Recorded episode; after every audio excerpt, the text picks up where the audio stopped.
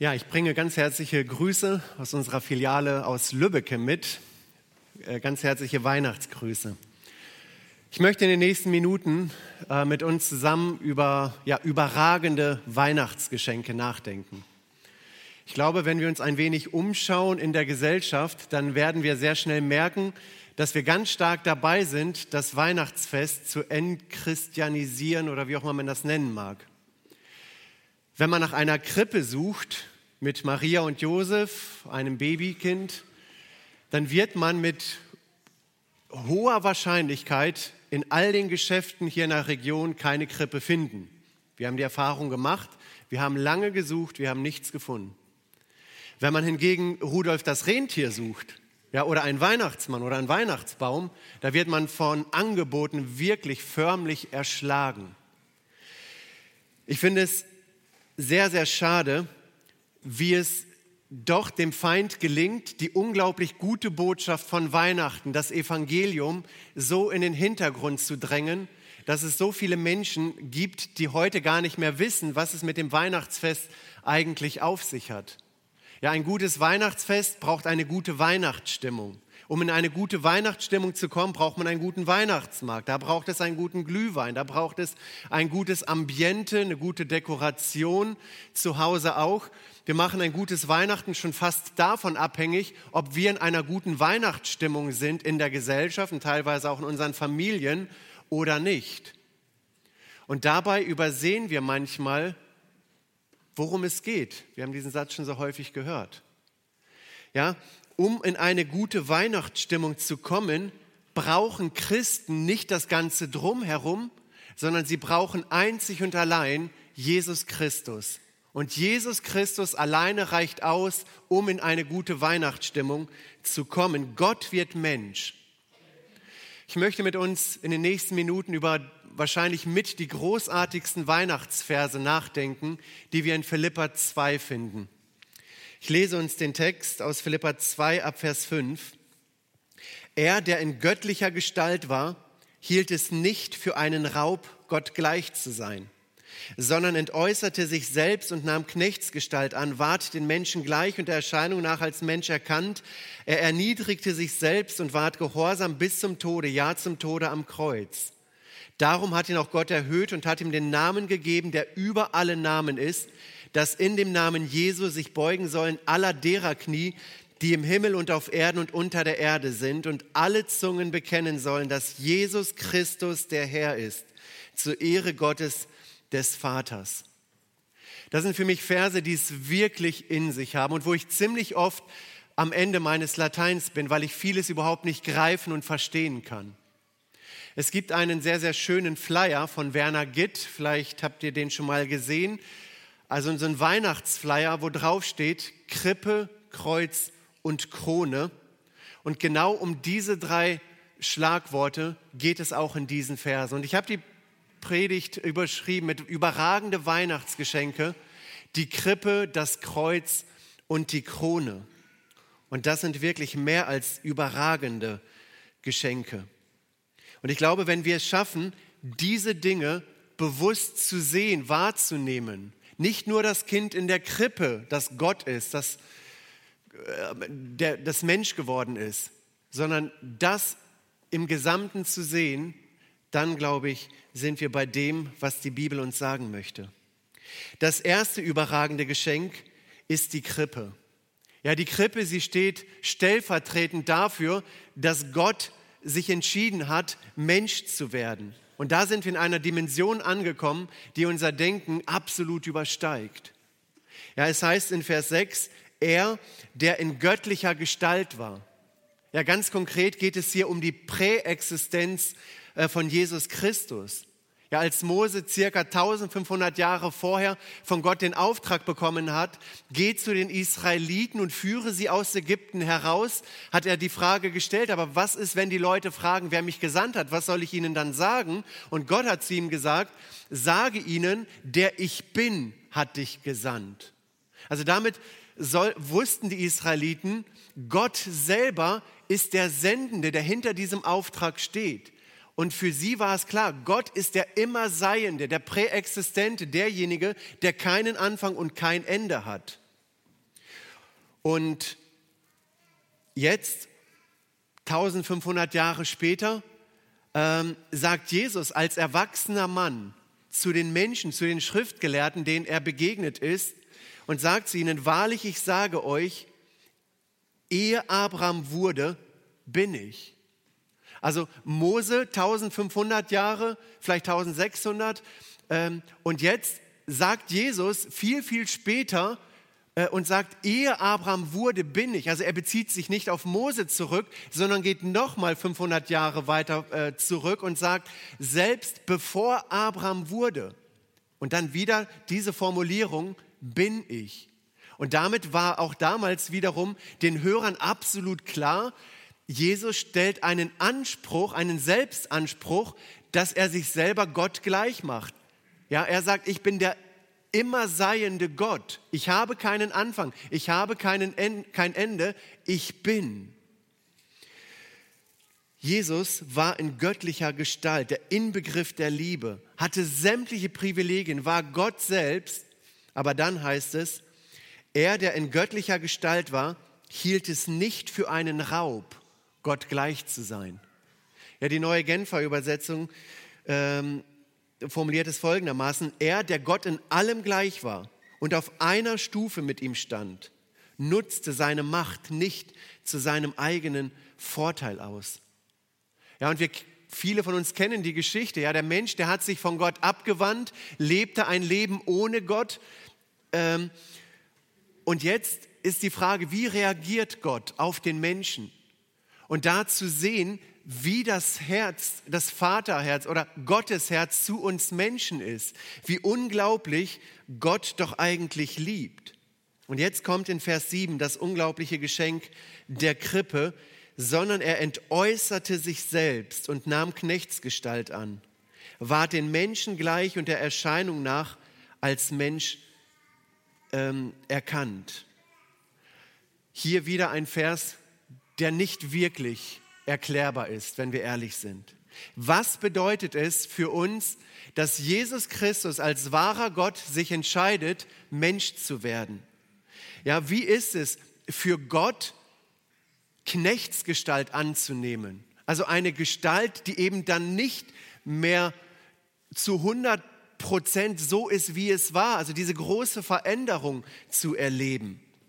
Ja, Maria bekommt dieses Baby, diesen Gottmenschen Jesus Christus, äh, ganz Gott, ganz Mensch in einer Natur, von dem sie schon vorher weiß und durch den Engel gesagt bekommt, er wird, er ist der Retter der Welt. Ja, wie muss es Maria dann ergangen sein? Der große Tag ist soweit, das Kind ist geboren und jetzt hält sie dieses Kind in ihren Armen und sie weiß, er ist vom Heiligen Geist gezeugt. Dieses kleine Kind wird die Sünden der ganzen Welt auf sich nehmen. Wie muss es einem Josef ergangen sein, als er vielleicht dieses Baby auf seinen Armen gehalten hat und gewusst hat, es passiert heilsgeschichtlich etwas absolut Gewaltiges, etwas, was es vorher nie gegeben hat und was es auch nie wieder geben wird. Gott wird Mensch. Ja, wie muss es den Hirten ergangen sein, als sie ihre Herzensentscheidung getroffen haben und gesagt haben, ja, wir hören auf das, was die Engel sagen, wir gehen zu Jesus. Und als sie dann diese Begegnung mit Jesus gehabt haben, eine Begegnung, die ihr Leben für immer verändert hat.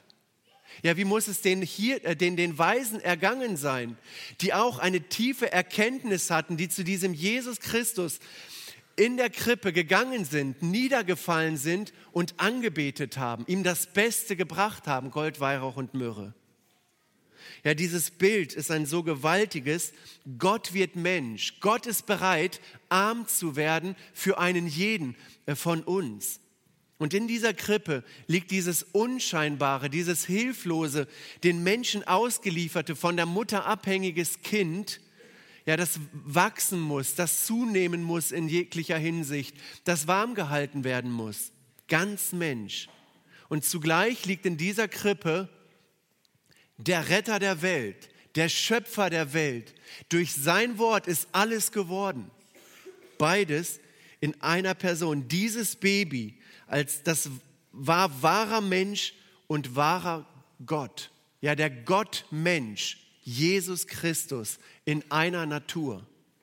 ja unbegrenzt und doch bereit, aus Liebe zu dir und zu mir, sich zu begrenzen, Knechtsgestalt anzunehmen. Und das ist doch ein großartiges Geschenk äh, für Weihnachten. In Jesaja heißt es, denn uns ist ein Kind geboren, ein Sohn ist uns gegeben.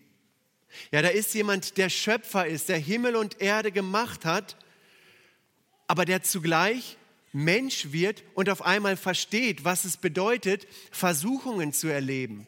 Weiß, was es auf einmal bedeutet, ja, Trauer, Traurigkeit zu erleben, Sorgen zu haben.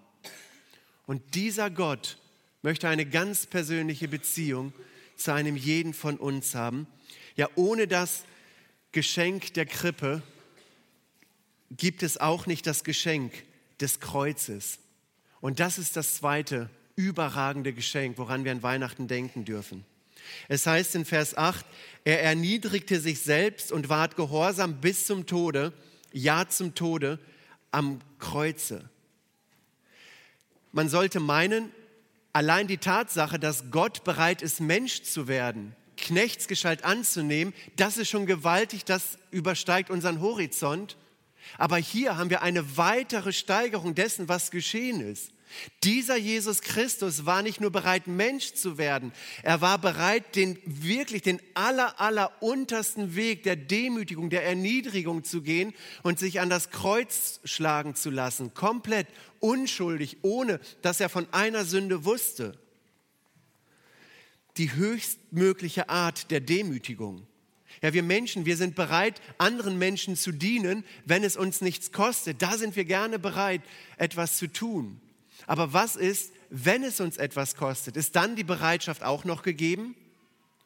Jesus war bereit, über die Grenzen hinauszugehen. Er war bereit, das Kreuz zu wählen und hat sich eben bewusst für diesen Weg entschieden, weil er wusste, du und ich, wir brauchen Vergebung der Schuld. Ohne Vergebung geht es einfach nicht. Ohne Vergebung werden wir immer und immer und immer und immer wieder in eine Sackgasse nach der anderen laufen. Wir brauchen Vergebung in unserem Leben und nicht nur Vergebung für einzelne Taten, Vergebung der Schuld, Vergebung dafür, dass wir von Gott getrennt sind. Und deshalb ist es so wichtig, dass wir an Weihnachten nicht nur über die Krippe reden, sondern genauso auch über das Kreuz reden. Ja, das Kreuz zeigt uns das liebende Herz Gottes. Ja, das Kreuz zeigt uns die Bereitschaft Gottes oder wie weit Gott bereit war, für uns zu gehen, damit wir wieder in Gemeinschaft mit ihm kommen dürfen. Ja, der Tod Jesu, das Kreuz zeigt uns die tiefstmögliche Herablassung von Jesus Christus. Ja, wie ein Verbrecher hingerichtet. Ja, und welch ein hoher Preis ist doch gezahlt worden, damit wir in diesen Tagen das Weihnachtsfest feiern dürfen. Und trotzdem gibt es so viele Menschen, die von dieser Rettungstat Jesu wissen und trotzdem eine Gleichgültigkeit in ihrem Herzen haben. Ja, wenn das langweilig ist, wenn das nichts Persönliches ist, was dann? Worauf warten wir Menschen? Warum fällt es uns so schwer, dieses Geschenk anzunehmen? Es heißt in Jesaja 53 nochmal, und da wird diese Demütigung nochmal aufgezeigt. Er war der Allerverachtetste, der Unwerteste, voller Schmerzen und Krankheit. Er war so verachtet, dass man das Angesicht vor ihm verbarg. Darum haben wir ihn für nichts geachtet. Für wahr, er trug unsere Krankheit und lud auf sich unsere Schmerzen. Wir aber hielten ihn für den, der geplagt und von Gott geschlagen und gemartert wäre, aber er ist um unserer Missetat willen verwundet und um unserer Sünde willen zerschlagen. Die Strafe liegt auf ihm, auf dass wir Frieden hätten und durch seine Wunden sind wir geheilt. Ja, das Ziel des Kreuzes ist, dass wir Frieden mit Gott haben können. Ja, der Tod am Kreuz zeigt auch das Ende aller Versuche, die wir anstellen können, um Erlösung, um Errettung zu bekommen. Ja, Jesus ging es niemals um Moral. Er hat niemals gesagt, ihr müsst einfach nur bessere Menschen werden. Ihm ging es niemals um Gesetzlichkeit. Ja, haltet die Gebote ein, versucht, gebt euer Bestes und wenn ihr wirklich euer Bestes gebt, dann wird es vielleicht für den Himmel reichen. Ja, Jesus geht es immer um Neuschaffung. Ihm geht es um einen Neuanfang. Ja, Nikodemus, ein wirklich gelehrter Mensch, kam zu Jesus ähm, und dieser Mann war sicherlich ein Mann, der moralisch unglaublich anständig war. Ja, der versucht hat, die Gebote Gottes einzuhalten, aber dieses moralisch gute Leben war für Jesus nicht genug. Die Gebote einzuhalten war nicht genug. Er brauchte einen Neuanfang. Er brauchte Gott in seinem Leben. Und in diesem Zusammenhang finden wir einen der bekanntesten Verse der Weltgeschichte. Da heißt es, denn also hat Gott die Welt geliebt, dass er seinen eingeborenen Sohn gab, auf dass alle, die an ihn glauben, nicht verloren werden, sondern ewiges Leben haben. Ja, was Jesus Christus erwartet, ist einzig und allein echter Glaube an das stellvertretende Opfer, das er gebracht hat. Alles andere ist eine Folge des Glaubens. Und hier sehen wir die Verzahnung von Krippe und Kreuz. Es braucht die Krippe, damit es zum Kreuz kommen kann. Ohne das Kreuz braucht es die Krippe nicht. Beides gehört zusammen. Ja, in Lukas 19 noch ein Vers heißt es, der Menschensohn ist gekommen. Das ist die Krippe. Zu suchen und selig zu machen, was verloren ist, das ist das Kreuz. Ja, und dann erleben wir, dann erlebst du ganz persönlich wahre Weihnacht, wenn du diese beiden Dinge zusammenbringst. Wenn du verstehst, Gott wird Mensch und Gott ist bereit, sein Leben zu geben, weil ich in mir schuldig bin, in mir sündig bin, in mir von Gott getrennt bin, in mir diese Vergebung nicht habe, die ich brauche, um gerettet zu werden. Und wenn du das von Herzen glaubst, und Jesus Christus als deinen Herrn und Heiland in deinem Leben aufnimmst und sagst, Jesus, ich lade dich in mein Leben ein, vergib mir die Schuld, ich bin von dir getrennt, ich glaube, dass du für mich am Kreuz auf Golgatha gestorben bist, dann kommt Jesus Christus in dein Leben und vergibt dir deine Schuld und schenkt dir einen Neuanfang. Das dritte und letzte Geschenk, die Krone. Ich glaube, wer versteht, was es mit der Krippe auf sich hat, was es mit dem Kreuz auf sich hat, der darf sich auf die Krone freuen. Ja, es heißt in den Versen 9 bis 11, darum hat ihn auch Gott erhöht und ihm den Namen gegeben, der über alle Namen ist, dass in dem Namen Jesu sich beugen sollen aller derer Knie, die im Himmel und auf Erden und unter der Erde sind und alle Zungen bekennen sollen, dass Jesus Christus der Herr ist, zu Ehre Gottes, des Vaters. Ja, die Krippe ist geschehen, das Kreuz ist geschehen. Jesus ist siegreich auferstanden, ist zum Vater zurückgegangen und hat dort zu Rechten des Vaters den Ehrenplatz eingenommen. Und jeder, der heute hier ist, jeder, der im Livestream zugeschaltet ist, jeder Mensch, der jemals lebte, wird eines Tages seine Knie beugen und anerkennen, Jesus Christus ist der Herr. Jesus Christus ist der Name über alle anderen Namen, vor dem sich jeder eines Tages äh, beugen wird. Also dieser Weg ist so spannend. Er war Gott selber, wird Mensch, geht den größtmöglichen Weg der Erniedrigung und hier haben wir den größt, die größtmögliche Erhöhung, die es überhaupt geben kann, erhöht zur Rechten des Vaters. Und jede Zunge wird bekennen. Und darauf dürfen wir freuen, uns freuen, wenn wir zu Jesus gehören. Ja, wir werden eines Tages auch unsere Knie beugen. Wir werden bekennen, Jesus Christus ist der Herr. Wir werden ihn sehen von Angesicht zu Angesicht. Aber darüber hinaus werden wir nicht wir werden wir auch gekrönt, wir werden den Siegeskranz bekommen, wir werden für alle Zeit und Ewigkeit ja in der Herrlichkeit äh, sein dürfen, bei Gott sein dürfen. Ja, und somit steht die Krone auch für das Erbe, das Gott für uns vorbereitet hat. Ja, viele von uns kennen diese schönen Verse aus Johannes 14, wo Jesus sagt, hier ist vielleicht alles nicht so einfach im Leben auf Erden, aber ich werde hingehen und ich werde euch eine Stätte vorbereiten und wenn ich fertig bin, dann werde ich wiederkommen, euch zu mir nehmen, damit ihr seid, wo ich bin.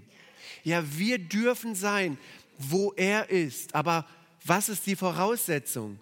Die Voraussetzung ist zu verstehen, was es mit der Krippe auf sich hat, was es mit dem Kreuz auf sich hat und das für sich persönlich in Anspruch zu nehmen und dann im Glauben zu leben.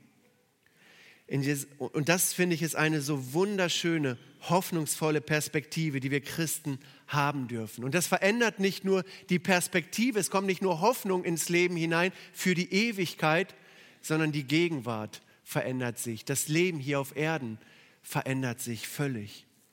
In Jesaja 9 nochmal, das Volk, das im Finstern wandelt, sieht ein großes Licht.